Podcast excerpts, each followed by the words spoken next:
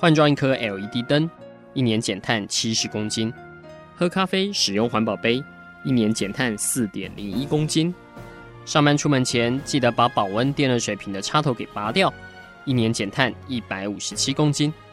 面对气候战役，对抗地球暖化，可以是个人的事，更需要政府及企业的参与。台达电子文教基金会邀您一同寻找既能提升生活品质，并可大幅提高能源使用效率的提案。欢迎收听《气候战役在台湾》。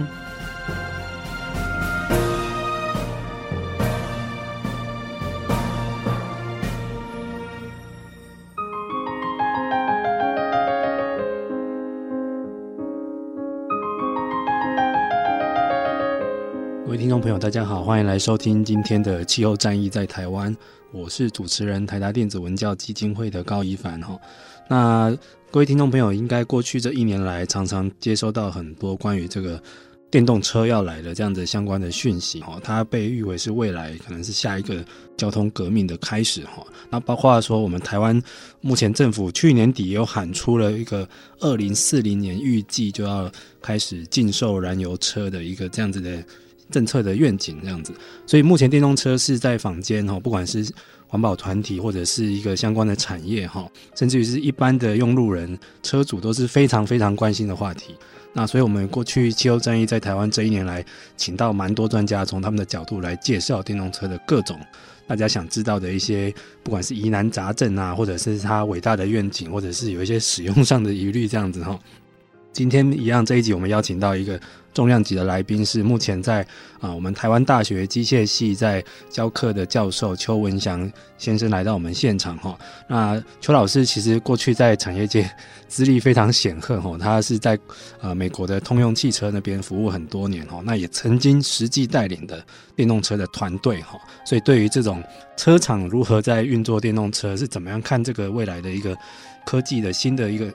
怎么说呢？是一个未来次世代的科技发明。那怎么去因应这个产业界的变化，跟目前这个呃，我们因应气候变迁这样的一个时代的需求哦？因为它有很多节能减碳跟环保的诉求在里面，这样子哦，所以应该是非常内行哦，而且真的有实际操作过的经验。那我们欢迎邱老师来到我们现场。哎，大家好，毕姓叫邱文祥，我确实是重量级哈。嗯，体重蛮重，是是，老师谦虚了哈。其实老师，呃，大家如果有兴趣 Google 他一下，会发现老师有很多的相关的媒体的露出哈，有上过电视，然后平面报道也很多这样子。那我们先。帮听众朋友归纳一下这整个背景，呃，老师，我们可以先帮我们分析一下，说为什么突然电动车在这一两年来变得这么火烫？那我们也看到越来越多国家的政府，不止台湾，都纷纷喊出这种，我要二零几零年要去开始，就是让路面上不要再有燃油汽车，但是要全部换电动车。为什么会有这样的时代背景在出现呢？我想大家也许就会注意到，好几年之前啊，嗯，我们大家都在谈呃气候软化，嗯嗯。那气候暖化，有人就归罪说是因为空气污染的问题。嗯，所以说汽车的污染呢，大家就开始注意了。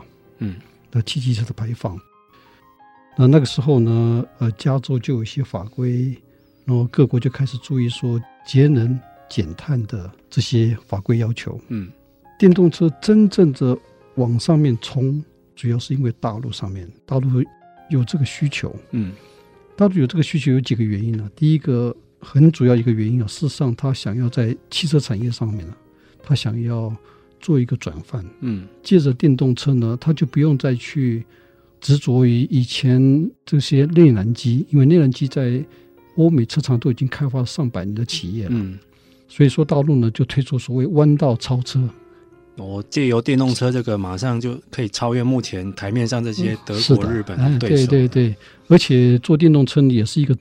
从大陆来讲的话，呃，他如他如果都能够推动电动车的时候，他就不用再去追，嗯，呃，欧美这些车厂，嗯，他就能够领先了，嗯，呃，大陆这个政府呢是有这个力度力道哈、啊，去推这个事情，他事实上是能够去做的。对，因为现在中国的汽车销量哈，那个一年哈，大家不要听了以为这是假数字哈，应该已经大概接近两千五百万台哈。这个我们台湾可能要卖五十年才有这个数，它一年就达到，这个已经是世界最大。以前世界最大，我还在这个跑线当记者的时候，都说是美国，一年大概一千五、一千六百万台嘛。中国大陆以后可能是上看三千万台，所以你看它这个汽车市场，它一转向，全世界就必须跟着它转。对，好，再加上其实。呃，目前各国政府来说，电动车政策是一个非常政治正确的呼吁嘛，吼，好像或是我很环保、很节能减碳，但是后面有它一个提振产业经济的一个蛮大的考量，吼。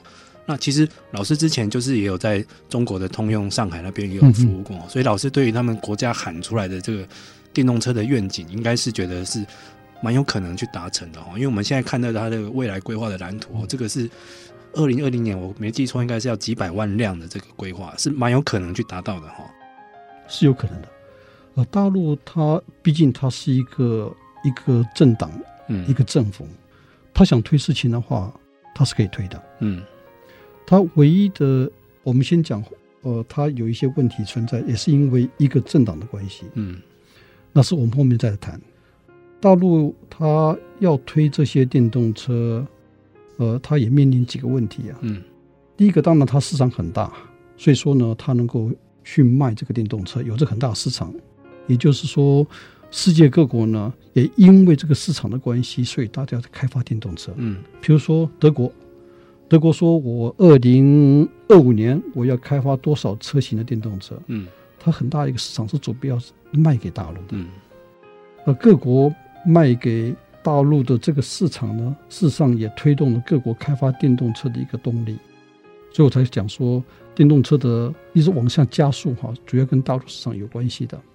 那大陆因为它市场大，可是呢，大陆它的科技上面还是有问题，就是它核心技术还是抓不到的。嗯，电动车就像每一个人都可以做西装，你可以去一个店里面花个几百块钱做一套西装，你也可以花几万块钱做一套西装，都是西装。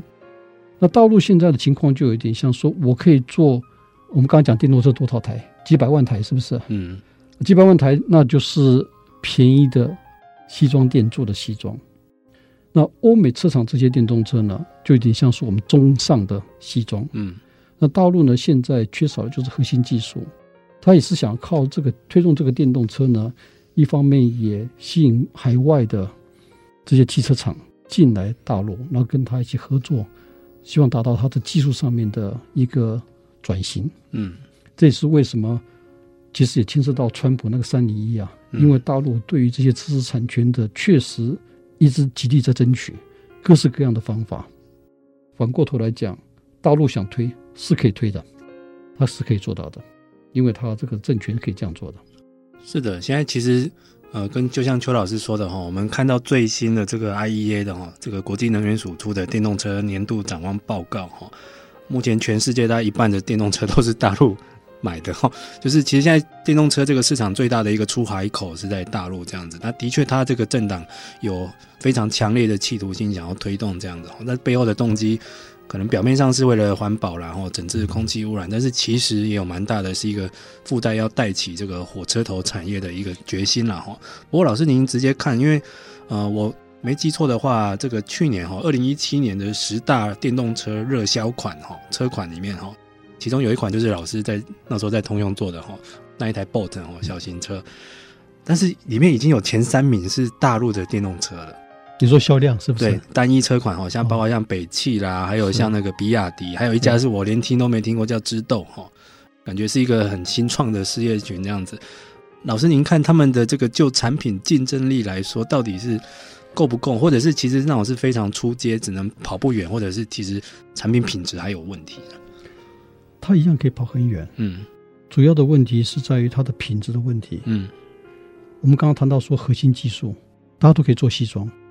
但它的品质还是不行的，嗯，可是呢，它价钱便宜，是入门价。比如说，举例来讲，呃，因为我在日本也是负责电池，嗯，那日本这些电池开发这些电池，我们打交道都是三洋啊、三佑，嗯，或是 Hitachi，嗯，或是 Panasonic，那这些电池厂都是一流的电池厂，嗯，我也负责大陆的电池厂的审核，嗯，没有一家合格。啊，真的吗？哎。可是呢，你说满街还是电动车在跑，嗯，他还是做电池，是，那这个电池呢，欧美车厂保固可以到八年，大陆车厂不会做这种保固的。他也不敢做这个保固，是，所以它价钱可以便宜，它卖的就好。可是在于品质上面，它没有办法竞争。嗯，是的哈，我刚刚提到那一家知豆哈，这个没有听过的，但是已经冲上全世界诶热销电动车排行榜。我去查了一下入门价哦，其实大概三万人民币，嗯，呃，真的已经在台湾人可以来看，可能是 o d o b y 的这种价格。但是它帮成电动汽车在卖哦，那可能就我们就有一些品质的考量在里面哦，大家要小心一点。好，我们先休息一下，下一段我们再来请邱老师来提供我们更多的见解。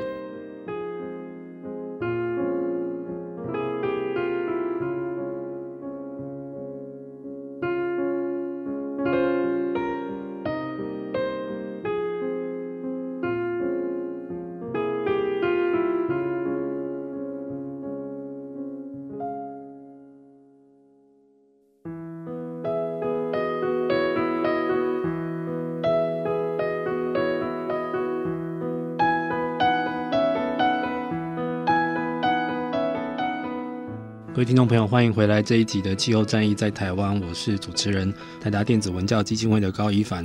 我们今天邀请到的是，呃，在台湾算是目前最了解电动车的一个产业级的专家哈。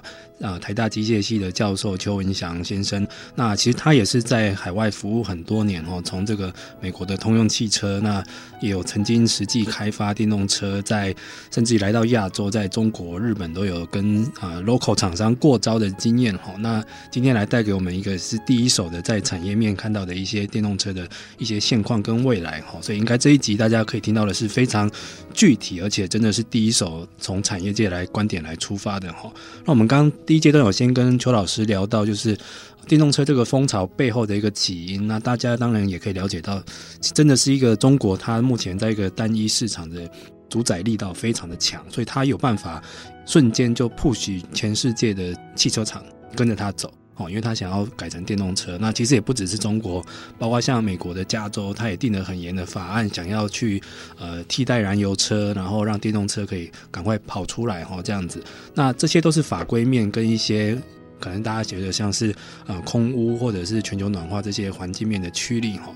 但是这个背后的动机是一回事啦，我们还是要回到这个产品本身，它的发展、它的技术，甚至它的竞争力哈，或者是我们台湾人很爱讲的这个性价比。那个性能跟价格的比率到底值不值得我入手来买一台电动车呢？或者是我会不会现在是一个买一个那种道德诉求的电动车来象征我很非常的那个爱地球呢？哈，尤其我们台湾人这个算盘打得非常精哈。那这一点我们要请教一下邱老师。老师，您过去在产业界服务这么多年，到底就是我们现在电动车的它整个技术的进展，不管是它的一个呃节能减碳的效能，或者是大家最考量的它的一个续航力。这目前的发展已经足以跟传统的燃油汽车做比较了吗？还是其实还有蛮大一块的距离呢？不行，还不行。嗯，如果我今天是一个顾客，我面对炼呃燃油车跟电动车，我第一个担心的当然就是我的续航里程。嗯，那续航里程就包括说我这个电池能够开多远。嗯。那现在你常常看到说电池可以开两百迈，就像那个 Bolt，它可以开两百迈，嗯，其实跟汽油差不了多少了，嗯。可是第二个问题就是我充电，我怎么去充电？我们像 Bolt 充电的话要几个小时，当然大家会讲快充，可是快充对电池很伤，我们尽量不讲快充，嗯。嗯，平常你加油的话，大概两分钟就解决掉了，就一个油箱就把它加满了。可是电池不是这么单纯的。那就牵涉到说整个 infrastructure，就是我的充电站，我怎么去处理这些充电的问题、电池的问题，这个就是一个。那我在买电动车的时候，我就必须要考虑了。嗯，这个电动车我要做什么用途？我是上班呢，还是要做旅行？旅行我不敢，可上班还可以，因为我常常每天就要回家。哦，所以它还没有办法达到说内燃车的这些使用的要求。嗯，是的，其实我们看到那个像 IEA，它也特别有针对北欧地区做一份电动车的报告哈，因为北欧像是挪威、瑞典、冰岛这几个国家都是推广电动车，目前来说算比较成功的哈。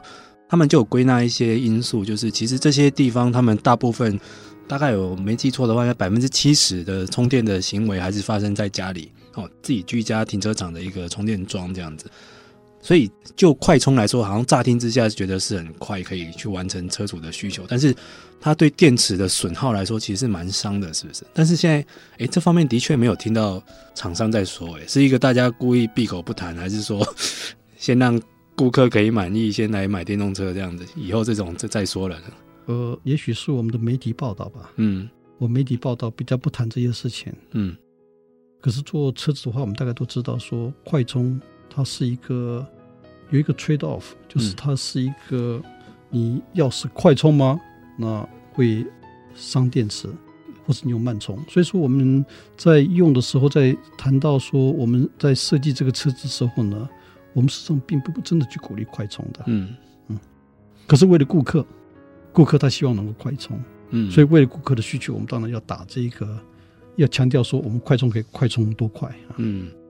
对，那就点出了一个很重要的问题，就是整个基础设施的问题哦，包括说未来不管是公用的或者是自己个人用的这种充电的设施哈，那未来可能真的这个新建的密度跟它的服务的网络还是必须要赶快提升了哈，不然真的车主啊，这个有一个专有名词叫里程焦虑了哈。像以我们台湾，其实我们台湾这个面积并不大哈，大概南来北往大概四百公里，环岛一千公里，就已经有蛮这么。大家如果去网络上收集这些讯息，会看到很多很多的里程焦虑在探讨。更何况这种美国、中国这种地大物博的国家，你看它的里程焦虑会多么恐怖！以后是不是自己车子后面要备一颗电池？这 个是有可能的事吗？想要以前车子有一个备胎轮胎，以后可能是有一个备用电池这样子。那但是老师那时候，像你们在通用那时候在做这这些电池技术的。研发好了，有没有预估到有一个时间点是以后可能电池的这个续航力可以满足绝大多数的要求？那个时间点或者是技术的突破点会是什么时候？关于这些电池的开发，大家都很努力。嗯，比如说我们现在讲锂电池，对不对？那还有像固态电池啦，嗯，呃，氢燃料电池啦，很多电池都在开发。那我以前在做总工程师的时候，事实上我们每一个月都会有一个情报会议。嗯，那我我的车子是电动车嘛，所以说我就必须要知道各国的情报。我们会从各全世界打电话进来，那大家讨论说哪些呃，比如说 Argonne，他们美国这些大实验室他们在做什么东西？那哪些供应商在做什么东西？嗯，他们开发出什么东西？那展览上他们看到什么东西？事实上，这是非常竞争的市场，大家都很容易在往前面跑。嗯。电池呢，像丰田，他也强调说他们在发展固态电池。那固态电池呢，对于里程数，它可以增加三到五倍了。嗯，嗯，是。那也就它体积比较小了，它的里程数就可以增加。所以说这一方面呢，我们还要得看看它的发展。嗯。现在很难讲说什么时候会一下子就突破，或是慢慢突破。因为早早在二零一四年、二五一五年的时候，大家就要谈说，哦，二零二零年的时候，呃，事实上氢燃料电池应该价钱就掉下来了。嗯嗯、可是现在不是这个样子哈。嗯、那有人在谈说，哦，二零二五年固态电池应该出来了，但是老实讲，我们也不知道。嗯。但电池这个东西呢，是一直大家很努力在做的。嗯，是的，其实目前，但是电池又占一个电动车一个非常重要的部分哦，它成本最贵的。对，之前有人说，其实现在是买车送电池，或买电池送车，因为其实另外一半的成本其实是有点政策补贴帮你 cover 掉了，然后，那还有一个问题是，其实现在蛮多国家的电动车市场有点是真的是靠政府去掏腰包补贴出来，然后这个也不是一个很健康的发展哈，确实。所以老师觉得，目前来真正要促进车主来购买这个，必须要是什么样的一个动机呢？是真的他是顶端的金字塔顶端的，他有能力去负担，还是说他是一个他的行车状态刚好就符合电动车的使用，这样的人比较适合来买？我的看法是有两种情况，一种情况是说顶端的客户群，嗯，顶端客户群的话，他就就像特斯拉啊，他的顶端客户群，将来 Porsche 也会出来的，嗯嗯。那这些顶端客户群，他对于这些价钱，他并不是那么在意的。嗯，他就是要要啊，我们叫什么叫酷哦？啊，彰显身份品味是是是是是。嗯，那另外一种情况就像大陆一样，你就是用便宜的电池，然后做一些便宜的车子，就可以去卖。嗯，那也可以满街跑，量也很大。可是就是在安全上面，在品质上面，在续航里程上面，没有那么呃，像欧美车厂这样子讲求它的品牌跟名声了。嗯，所以你可以看到满街大陆满街都是电动车在跑，有三轮的，有四轮的，有慢速的，有中档的，各式各样电动车，那就是现在所谓的大陆的电动车量很大了。嗯，那这两个市场是可能的。那其他车厂都在努力，因为你要是没补助的话，老实讲，车厂卖这个车子啊。要吸引顾客这个价钱呢，它并不是赚钱的，但是因为是政治正确，所以说大家努力在做，呃，大家也不想落后，可是呢，你要谈赚钱呢很难。嗯，是的，这样听起来就是一种政治正确的军备竞赛，就全世界都这么做，你不能。不能漏嘛，但是又一方面要很小心，因为大家算盘打得很精哈，因为真的靠政策补贴并不是一个健康发展的市场，然后大家也会很小心去投入这样子。好，各位听众朋友们，这边先休息一下，下一段我们来听老师来帮我们分析一下电动车风潮之下，我们台湾产业的机会在哪里。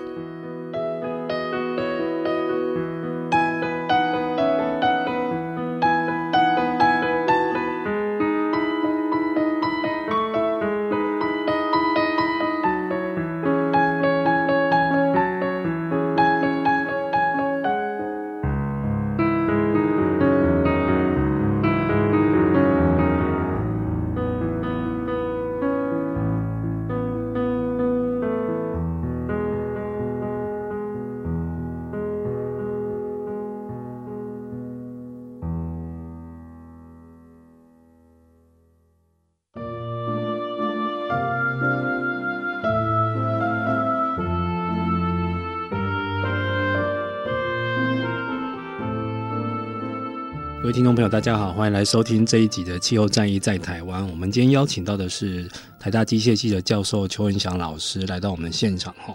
那其实邱老师过去在通用汽车服务很多年，那也有实际带领这个电动车团队的一个开发的经验哈。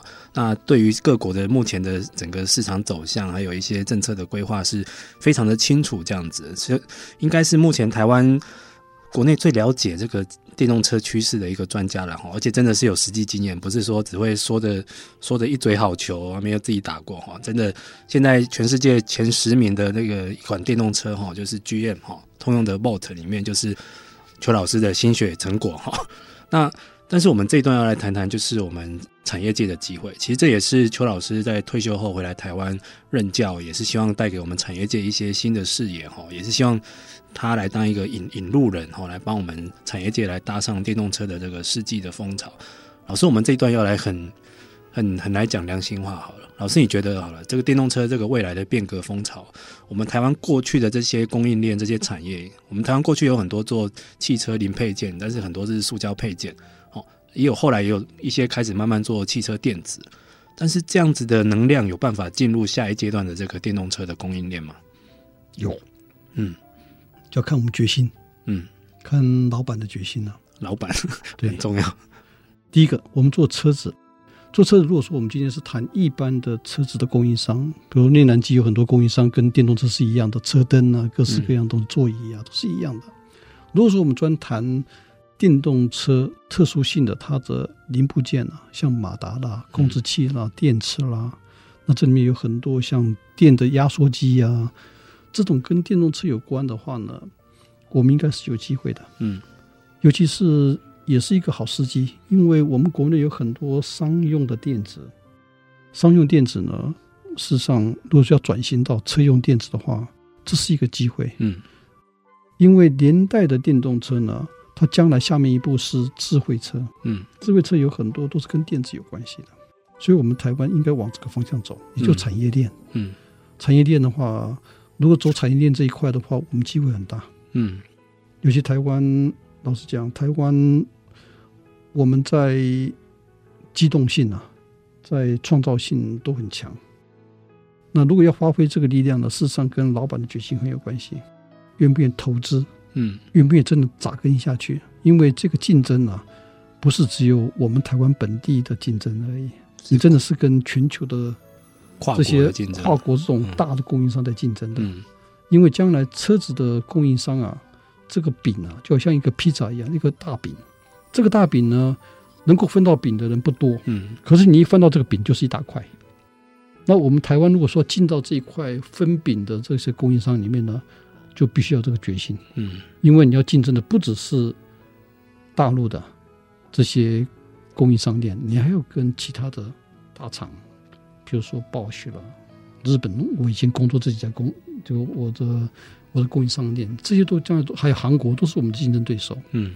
可是我相信，我们当初能够在电子产业界能够走出一条路，在这个车用电子也可以走出一条路。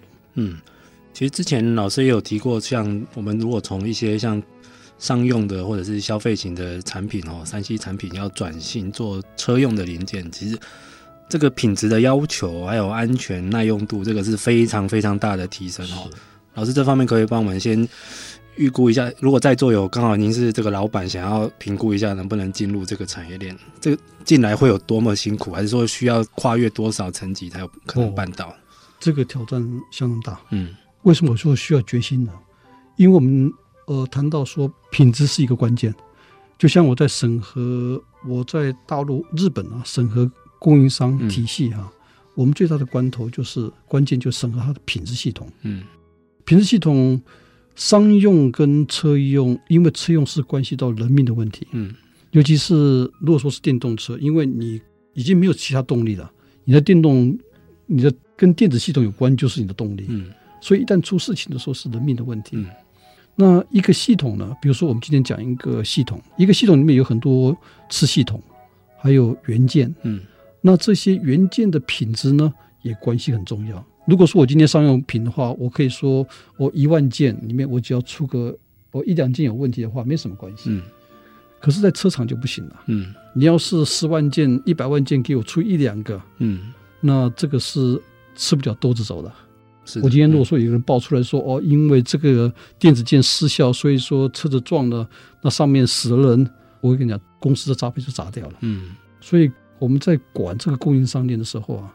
就不像以前的，比如说我商用电子，我可以去买原件来，价钱我就去买嘛，因为这个东西量很多。嗯，但是我们在车厂的话，我们去盯这些供应商呢，我们事实上盯的时候不只是一级供应商啊，还盯他二级供应商、三级供应商、四级供应商，就是一往下走，因为会出问题的这些元部件啊、零部件啊，我们就一直往下盯，确保说它不会出问题。嗯，因为也许一级厂没有问题。出问题是在那个三级厂，嗯，所以说我们对这些下面的供应商链的管理呢很重要，这就跟一般的产业不一样。那要管这些东西的时候呢，事实上我在管的时候呢，绝对不会说只有品质人去管它，嗯，一定是整体性的去管它，嗯，比如说这种采购，以前采购就去买，但现在我采购必须要跟工程去了，嗯，因为工程必须要去评估说这家供应商是不是合格。嗯，那个生产技技术的人要去看，说，哎，这家的制程是不是有问题？嗯，它的防错怎么样子？就不像以前只要采购说，我这个价钱，哎，可以了，好像这个问题不多哈，它的那个报废率很少，那就买了。现在不是这个观念了。那也就是说，我整个公司必须要整个的整合，嗯，去针对这个品质问题呢，做一个整合。那这就需要决心了。哇，这所以听起来这个。事情没那么单纯，就是不是说你想进来就进来，还要包括你这个公司的这个整个生产啊、品管能力，还有决心够不够是个很重要的问题哦。包括如果像刚刚这个邱老师这样形容哦，这个感觉供应链会翻过来哦，就是以后你可能你的上中下游，甚至于下包商要层层去管理，这样才有办法打进这个供应链哦，因为。其实我们最近有看到一些新闻，就是其实因为电动车它是一个蛮新的产品，所以目前也有一些，包括它可能有一些瑕疵，或者在运行上发生的问题，或者是包括像之前也发生过无人车在美国真的出了车祸，还去主动撞到人之类的哈。它这一出事的确就是人命关天，所以未来这个电动车如果上面全部都是电子零配件跟电池一样的，大家也是很担心它出问题，不能出问题就会去开始要求供应商要做到。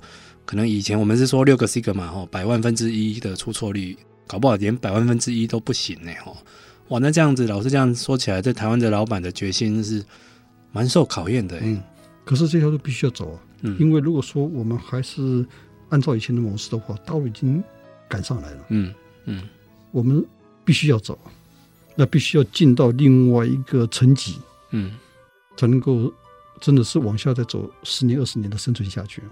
嗯，也是刚好遇到我们产业界目前有这个需求了哈，因为大家都在看说，继半导体啦，还是说手机啦、电脑之类的消费性的零组件之后，下一波会是什么？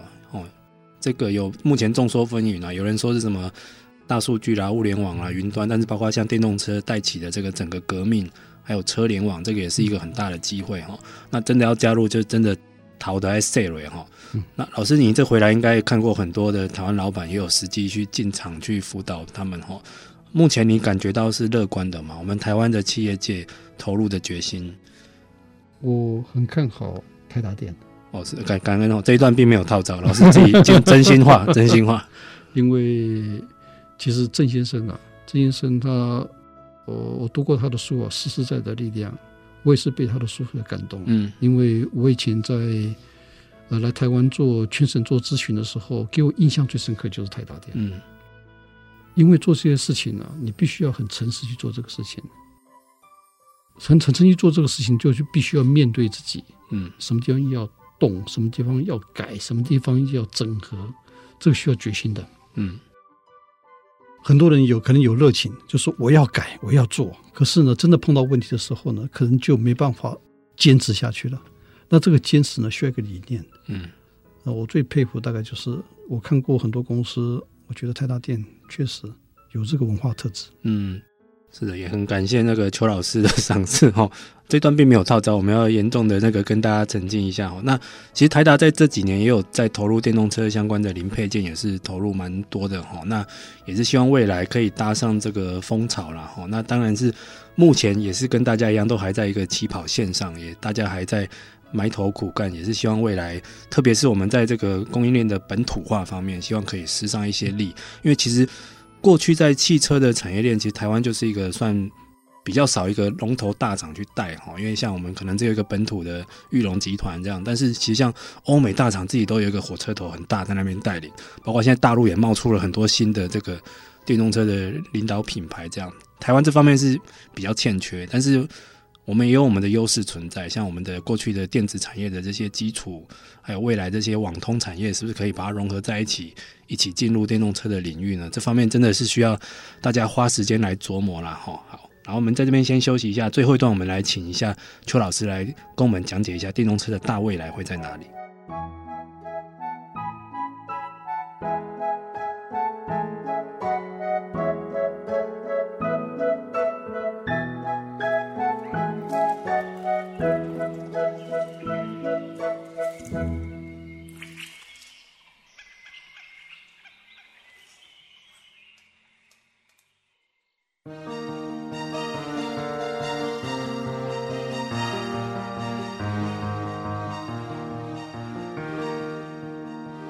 各位听众朋友，大家好，欢迎来收听这一集的《汽油战役在台湾》，我是主持人台达电子文教基金会的高一帆。我们今天要聊的一样是电动车哈，但是我们今天是比较从我们的产业观点来出发，因为今天邀请到的来宾是啊，目前在台大机械系在做育英才的邱文祥老师哈，他同时也是过去在通用汽车在海外有蛮多年的经验，而且是实际带领着通用开发出电动车的实际的产品来哈。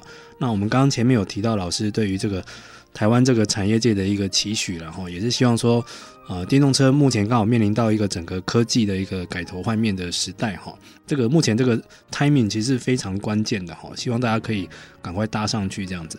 但是，其实邱老师我们也发觉到，其实电动车它目前只是一个车子的动力来源的做一个转换，它其实未来它的下一步很可能就是一个智慧车，哈。一个整个车联网，或者是以后车上有各种各这样子的智慧或电控的设备，这样子，它这个整个进展其实是一个往前直冲的列车，是不会停的哈。所以老师，我们如果这一波赶不上的话，就危机重重哦。是的，确实。那老师觉得这个关键期大概还有几年呢？我们应该要赶快搭上去呢？哦，这个关键期很快的。我们如果说看新闻报道哈，嗯，大家都讲说二零二五年，嗯。我们要多少车型？我们要开发到什么程度？常常看这个报道，对不对？嗯。那二零四零年、二零五年要全部用电动车来代替。嗯。那二零，比如说二零二五年、二零三零年，那通常我们车子开发都需要好几年时间了。嗯。这个 life cycle，通常车子 life cycle 是五年。那我开发一部车子的话，可能会需要三年、三年、四年。那三年，那事实上我的供应商链就更早了。嗯，如果说我们第一批车子是二零二五年或者是二零二几年的时候，我们再把它倒算回来，我们要赶上这一波的供应商链的话，嗯，我们实际上事实上现在就应该要积极在筹备了。所以就是现在，所以就现在了。你瞄准了，如果是二零二五或三零这个关键期，对，其实准备期就是现在。是。那么各个车厂呢，就像通用一样，各个车厂都有它的战略规划。嗯。那我以前在做战略规划，我们做十年战略规划。嗯。嗯。十年战略规划，当然你会想说十年还久嘛？呃，至少我们先做它浮动的。可是将来这几年，我们事实上都已经把它 fix 掉了。嗯。我要用什么样的零部件？我要多少价位？我的竞争对手是谁？我要做到什么程度？事实上，将来这五年我们大概都知道了。那当我们这个东西决定的时候呢，事实上我们就会开始找供应商。找供应商，我当然要测试它，我要决定这个供应商看价钱合不合适。这些选取呢，事实上都在测试了好几年。嗯，所以说你如果说我今年二零二五年，那事实上我好几年之前就开始在做这个动作了。嗯，那如果说我们供应商没赶上这一班列车，如果说整个汽车产业大家都做战略规划，就好像全世界都有这个列车在跑，嗯，大家竞互相竞争，所以它跑的速度是很很类似的。因为你任何一部列车，比如这种五家公司五个列车，只要有一家公司它的列车是落后的，它在市场上就是落后的，它就会失败的。所以它跑的速度差不多，嗯。那我们供应商你就赶上这个列车，要是没赶上的话，只能够追着尾巴，哎，很可惜，看它过去了，嗯。可是要赶上的话呢？这差别太大了，因为电动车好像进到一个新的一个世界的一个入门。嗯、我今天好像电动车一开门进去啊，后面就是 AI 呀、啊，嗯，智慧型车啊，跟着整个这个 AI 的一个开展跟它的发展呢，事实上这个车子不断在转型。嗯，你搭上这个列车的时候，你就跟它转型了。嗯，那没搭上这个列车的话，你就是在后头，只好哎呀，跟这个时代就脱节掉了。所以这个关键在这几年非常重要。是的，那讲到这边，大家会不会现在蛮有急迫感的哈？如果真的要赶搭电动车风潮，对台湾产业界来说是蛮重要的，就在这几年哈。那只不过不晓得目前我们相关的厂商跟政策有没有在这方面做一些准备哈？我们最后把话题聊回到老师现在在校园的现场我，在做产学合作的一些促进或者是人才的培育。老师，你觉得我们台湾如果要来做电动车的话，不管是做呃，实际在产业里面投入生产营运，或者是政策相关的规划，我们这方面的人才够不够？人才一定有，我比较担心是我们的供应商链。嗯，因为做一部车子呢，呃，不会像我们一般所想的，说我今天把马达跟控制器凑在一起，我就这部车子可以开的，那我就做成电动车的，不是这样子的。一部电动车你要从做样品车，一直到量产，能够在顾客手里面使用，安全不会出问题，这条路呢，很多挑战。嗯，那这个挑战呢，除了整车它要满足我所有的测试规格要求之外，我的整个的系统要满足要求。我系统要满足要求的话，事实上我零部件也要满足这些要求。嗯，那零部件要满足这些要求，就必须要做怎么样去测试这个零部件。那这个东西呢，我们。台湾呢比较少这个数据，嗯，我们的车厂呢比较没有这个数据。那我们的车厂在就像通用，它有很多数据，它就可以定出说，我要满足我这部电动车的话，你这个马达要做什么测试？嗯，那这个就是一个规格要开出来。那这些规格呢，大车厂它有这个经验，它能够开出来。我们台湾比较难，要是连这个怎么去测试都不是很清楚的话。我就没有办法拿我的零部件去放在车子上面，说我这部车子是安全的。嗯，所以，我们开发电动车是有它的难度的。嗯，当然，开发摩托车是另外一回事情。但是，对汽车产业来讲，我今天要在全球市场上面竞争，要供这些全球车厂的货的话呢，我事实上这些测试要求、这个零组件的要求、系统的要求，当然系统有时候我们不用担心，但至少零组件是一个关键。嗯。能够达到车用等级的零组件是一个关键。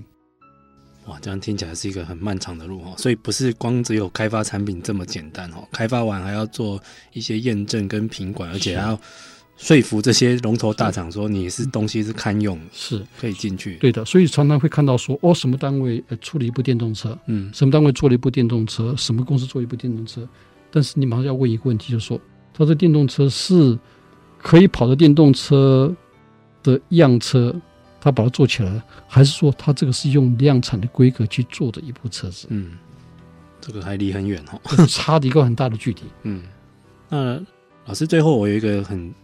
微妙的问题想要请教老师，因为其实我们在收集各种电动车的情资的时候，常常也有一些反对方有他的说法，就对了哈。有一种说辞是我觉得蛮微妙的，但是不晓得是不是真的哈。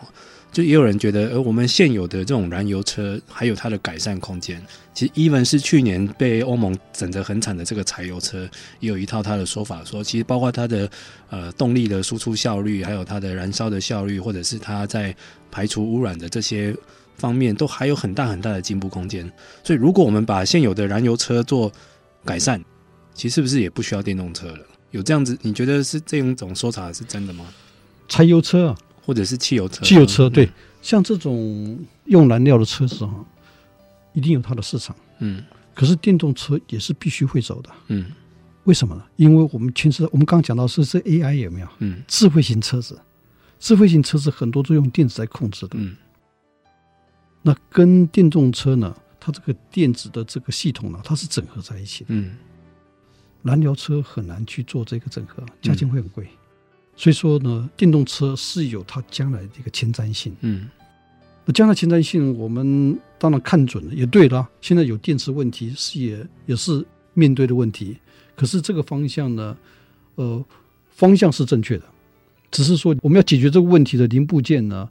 还没有达到说我们很满意，嗯，不断在改进。可是这条路是必须要走的，因为也必然会走的，因为牵涉到这些 AI 这些智慧型，嗯，也对哈。所以在这边也希望有帮大家做一个解答哈，因为不管这个现有的燃油车、汽油或柴油车，他们的效率怎么样做改善，其实未来这个电动车，因为它是搭着这个车辆电子化跟这个智慧化的整个大趋势在走。更何况，他现在还要帮忙地球做节能减碳哈，或整治空污，这个大趋势是不会停的哈。希望在这边可以帮大家做一些解惑，因为的确有一些呃，我姑且认认为死硬派哈，他们会觉得说，我把现有的这些交通载具做改善就好了，我干嘛去弄一个很贵哦，或者是还有一些可能某些使用上疑虑的电动车？但今天邱老师帮我们解答了一下，应该大家都知道哈，这是时代的大趋势哈，所以也希望我们台湾厂商。在这几年，可以赶快搭上这个电动车的通往未来的这个列车哦，因为真的是听刚刚这样老师形容，觉得这一集听得蛮焦虑的。这几年不搭上去哦，有可能未来整个产业界成败就是系于目前这个关键期了哈。好，希望在座的，如果今天各位有是您刚好是负责公司这方面的规划，或者是您刚好就是企业主了哈，赶快来加强这个决心，往电动车的潮流去迈进。那有相关的问题。啊，就打到台大问邱老师。好，我们也希望老师今天来到我们节目，谢谢老师，谢谢。好，各位听众朋友，我们下次再见，拜拜。